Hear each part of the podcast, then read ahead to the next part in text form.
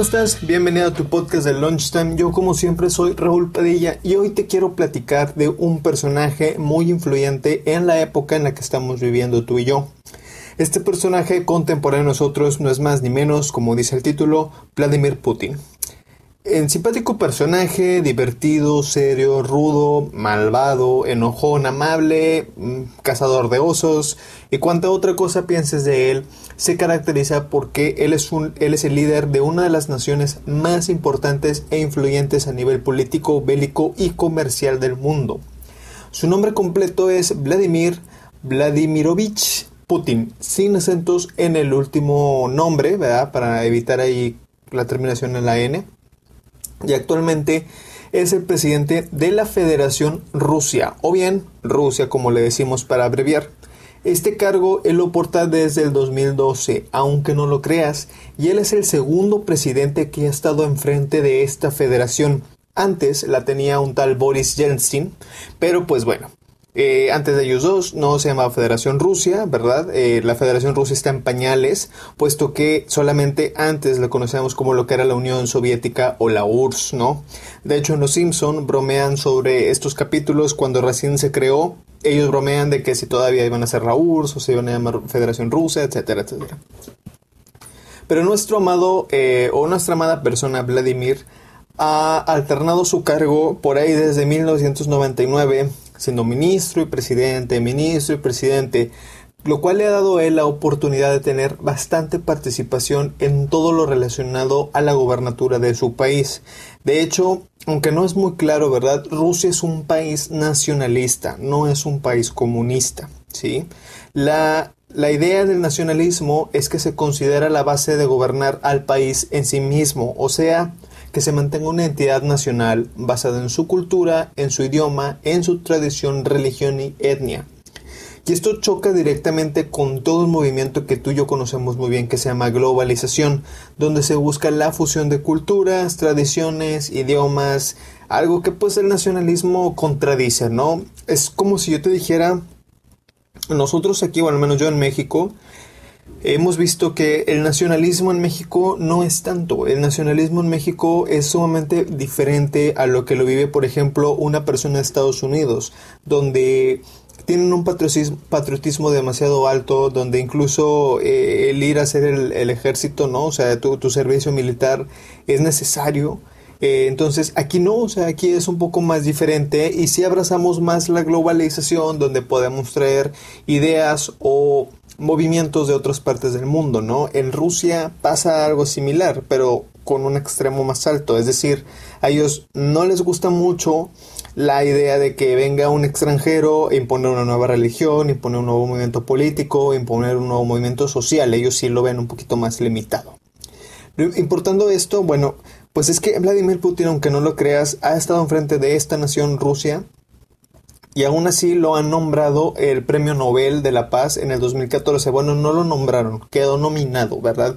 Y había muchos más nominados, pero el hecho de que haya sido considerado también denota el valor humano que él tiene y sobre todo la relevancia que tiene. De hecho, en su país se le conoce como un líder que ha aportado bastante a los estados rusos que formaban la antigua URSS y que ellos sí eran comunistas, incluyendo también a los que ahora son ya nacionalistas. En general, él veo homogéneo toda la, la, nación rusa, ¿no? En cuanto Vladimir entró a la política, fue ganando bastante terreno por las relaciones que tenía él con alcaldes, con gobernadores, con senadores rusos. De hecho, esto le ayudó bastante a él empezar a meterse en lo que son las inversiones extranjeras en Rusia antes de llegar al poder. Todavía estaba Boris Yeltsin. Cuando él le dieron esta parte, ¿no? Eh, Rusia era todavía en pañales, te digo, se estaba dejando su comunismo y abrazando el nacionalismo, lo cual era muy problemático para inversionistas extranjeros que quisieran ellos decir, bueno, pues le voy a meter a un país ruso que viene cambiando su entidad, que viene cambiando hasta su nombre y su... Todo, en general era muy difícil. Aún así, Vladimir logró, con una habilidad de negociador y una habilidad para dirigir los problemas y salir adelante de ellos, eh, pues así que ganar terreno, ¿no? O sea, generó incluso un partido político que ya no existe, no lo generó más bien, él fue un candidato electo a ser alcalde, pero este, este partido político desaparece. Entonces, en pocas palabras, relaciones importantes, alcaldías, gobernadores que estaban por ahí y sobre todo la forma de negociar con inversionistas extranjeros catapultaron mucho de su carrera política. Aún así, él estuvo brincando entre la política y la seguridad pública. De hecho, el buen Vladimir da muchos dotes para liderar, sobre todo por sus años en los que estuvo en la KGB. Aquí te explico algo rápido. En la KGB, donde entró Vladimir Putin, eh, él estuvo bastante eh, tiempo ahí, escaló muchas posiciones, pero renunció en 1990, ¿verdad? Al apoyar a un líder de un movimiento que se llamaba Anatoly eh, Sobchak. De ahí él ya con este movimiento y al apoyar a esta persona entra en la política y es donde por ahí empiezan los claroscuros entre si me hago político, si sigo en el terreno de seguridad, me hablo político, etcétera, etcétera, etcétera. Ya para 1993, te estoy hablando de esas épocas, yo tenía cuatro años en esa época, él ya entra de lleno a la política, ¿verdad? Dejando totalmente a un lado la KGB para enfrentarse a procesos de campaña y elecciones en la administración del Boris Yeltsin, que te platicaba que fue el primer presidente de Rusia. Pero en 1998 solamente lo pusieron un año como secretario de defensa. Aunque suene bastante raro, ahora sí te lo digo con bastante claridad, Vladimir Putin tiene una formación militar y de seguridad por todo su conocimiento y su involucramiento tanto en la política como en la seguridad. Oficialmente, en 1999, a un año de que lo hayan asignado nuevamente como secretario de Defensa Nacional, hace que el renuncio de Boris sea inminente y él toma el poder. Lo primero que hace Vladimir es generar el Parlamento ruso. Para que me entiendas, es como una Cámara de Senados, ¿no?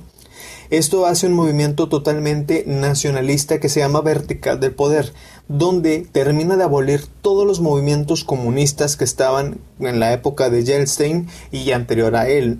¿Qué quiere decir esto? Mm, movimientos de prensa, movimientos de radio, televisión, movimientos radicales, movimientos socialistas que estaban, bueno, más bien de la sociedad que estaban muy, muy alineados a lo comunismo, él lo elimina, dando ahora sí por cerrado todo lo relacionado a la antigua URSS. Obviamente, y aquí hago una pausa, Vladimir Putin pensó demasiado en un futuro de alguna forma increíble. Aunque no lo creas, él pasó de ser secretario de inversiones públicas, que te decía que tenía que traer relaciones extranjeras, hasta ser presidente. Esto le ayudó a que todas esas relaciones, estos amigos que generó en las relaciones exteriores, ahora fueran dueños de empresas y fueran sus mayores inversionistas en Rusia. Y ahora como el presidente, pues tenía otra forma de dar favores o contratos a modo para que dichos inversores quedaran y sobre todo invirtieran más y más o trajeran nuevos. Esto se le ha criticado bastante. Aunque no lo creas, es un poco de corrupción, si lo quieres ver de esa manera. Aquí en México, cuando un partido político o alguien en el poder le da mucha fuerza a, o favoritismo a una empresa o a una persona, esto es corrupción, porque se presta mucho a que no haya una, pues ahora sí que una competencia sana entre varias empresas o entre varios competidores, ¿verdad? En este caso Rusia, pues bueno, no le importó tanto a Vladimir. Ahora, sitúate conmigo en este escenario. Vladimir ya está enfrente de una nación relativamente nueva. Tiene un estilo que está tratándose de ser hacia nacionalista, dejando ya su pasado comunista. Tiene gente que le apoya, pero también tiene mucha gente que no lo apoya. Tiene un pasado bastante difícil por su trayectoria en la KGB, donde fue espía hasta ser actor clave en conspiraciones y golpes de Estado. Entonces, al estar enfrente de la nación, era obvio que iban a pasar eventos sumamente complicados y complejos, ¿no? Tal fue el caso de las, de las explosiones en el metro en el 2014 o toma de rehenes en el 2012, 2002, perdón, hasta donde se le culpó de un naufragio en un submarino nuclear en el 2000, empezando el milenio, él ya estaba siendo incriminado a un año de tomar el poder de problemas, pero pues también en un submarino nuclear donde se manejó sumamente cuestionable, por así decirlo, misiones de rescate que nunca llegaron a nada y maniobras de limpieza que, pues bueno, o sea, fueron, ahora sí que, como por qué, ¿no? Eh, entonces, no solo eso, ya ves que te comenté que él había cambiado sus roles entre política rusa y que siendo aquí, siendo allá, bueno, él se reelige bastantes veces como presidente. De hecho, ya van tres veces que se reelige eh, de presidente de esta federación. Y bueno, en su segunda reelección le toca una toma de rehenes en una escuela en un, por el Estado Islámico, para que veas que no solamente Estados Unidos tenía problemas con el Estado Islámico, Rusia también los tenía y había varios países aliados que también la tenía. De hecho, de los 1100 rehenes se tomaron, que se tomaron por el Estado Islámico, 380 personas murieron aproximadamente. ¿A dónde voy con esto? Vladimir, aunque no lo creas, ha tenido muchos, muchos, muchos problemas, ¿sí? Y aunque parezca difícil y sea una nación demasiado grande, él logra poner en marcha también muchos programas en paralelo hacia el apoyo a la salud, hacia la educación, a la vivienda y hacia el área de agricultura lo cual mejoró mucho la imagen que él tenía. Se perdió la imagen del tirano, del militar que se tenía y ahora lo ves como realmente una persona política que se importa por el pueblo. Seamos honestos, ¿quién de los países que me escucha puede decir que su gobierno le importa la salud, la educación, la vivienda, es más, la agricultura? Pueden dar muchos bonos, pero realmente no hay apoyo no había apoyo, no había programas como tal. Vladimir los implementa en Rusia y fortalece ahora sí que la unión con otros países, por ejemplo Estados Unidos, que estaba por George Bush, y otros países de Arabia que también ahí le, le ayudaron mucho. De hecho, te voy a decir algo. Vladimir se le conoce como el padre o el autor de algo que se llama democracia soberana, la cual te voy a invitar a que investigues porque es un tema que yo creo que muchas naciones, al menos en Latinoamérica, pudieran adoptar. Ya en su tercera reelección del 2012 al 2018 vuelve a tener relaciones eh, bastante cercanas con Arabia Saudita, con Irán, con Israel, con Alemania y Francia, países bastante adinerados o acomodados de alguna forma. Siendo Rusia el país de mayor extensión demográfica, era natural que hubiera casos de ocupación, como fue el caso de Ucrania, donde se trató de sitiar por elementos del ejército ruso, pero los fueron repelidos, ¿verdad?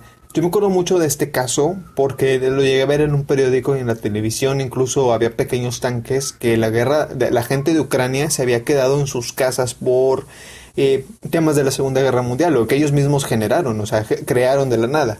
Pero bueno, Vladimir, como podrás entender, es una persona que ha vivido muchos procesos burocráticos en su carrera, si regresa, si sube, si baja, pero sabiamente ha acomodado muchos factores a su favor desde inversiones extranjeras hasta sus movimientos de apoyo internos al país, consolidando Rusia como una nación bastante grande, un estado democrático y se le reconoce dentro del top 3 de personas más influyentes del mundo. Siendo padre de familia de dos hijas, experto en judo y en lucha de sambo, así se llama, domina bastante el idioma alemán, el inglés y pues claramente el ruso no toma alcohol y tiene bastante carisma según personas que lo conocen y lo rodean.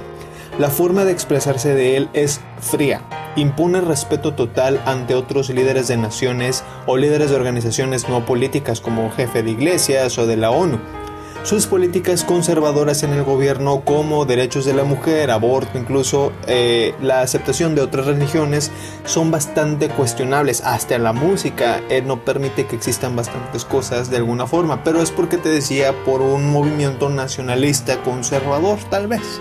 Aún así, Rusia está presente en todos lados en las elecciones de Estados Unidos con Trump, en el hackeo de cuentas a otros líderes políticos, en su intervención en la guerra de Israel contra Palestina, su apoyo a países que sí son comunistas como Venezuela, Chile, perdóname, Venezuela, China o Cuba, también apoyando a Corea del Norte, podríamos decir que gracias a Vladimir Putin, Rusia es el país que está en contra de un capitalismo como es el Estados Unidos.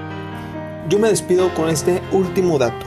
Vladimir Putin en el 2000 adoptó como himno nacional la canción que estás escuchando en este momento, la cual pertenecía a la URSS y sustituyó algo que se llamaba el himno eh, de la canción patriótica, así tal cual.